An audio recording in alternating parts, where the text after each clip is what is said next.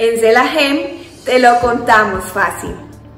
Hoy hablaremos de las recomendaciones posteriores a una transferencia embrionaria. La transferencia embrionaria es uno de los pasos más importantes dentro de un tratamiento de reproducción asistida. Es por eso que surgen muchas dudas y preguntas de las pacientes en este punto. Si deseas tener más información, sigue viendo este video. ¿Puedo orinar después de una transferencia embrionaria?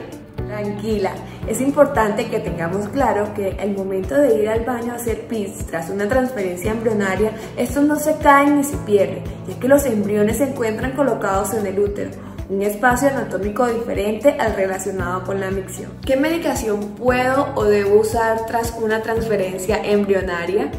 En este punto es importante seguir únicamente los recomendados o los prescritos por nuestros especialistas.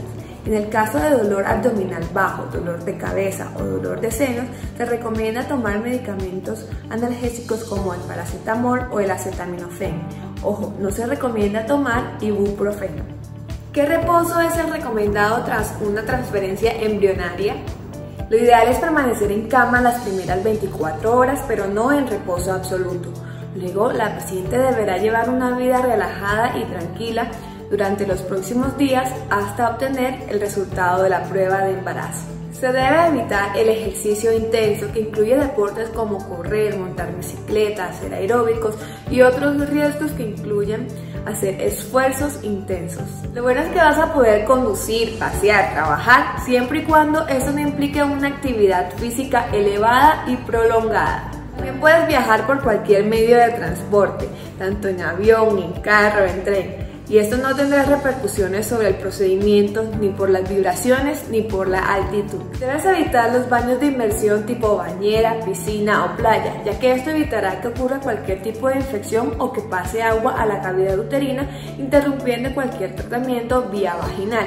Obviamente está permitido ducharse. Las relaciones sexuales están contraindicadas y esto incluye la penetración y los orgasmos, ya que no queremos que el útero tenga ningún tipo de contracción durante los próximos días. Y durante la penetración, en algunas posiciones, se puede tocar el cuello uterino y esto puede generar pequeñas contracciones.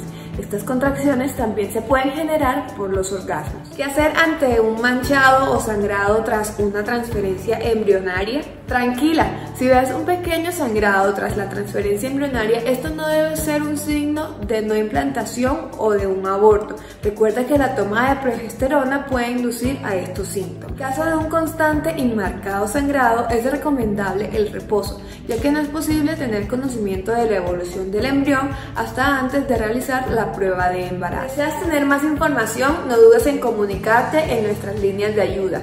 También te invito a entrar a www.celagen.com. No olvides suscribirte, dejarnos tu comentario y activar la campanita de notificaciones.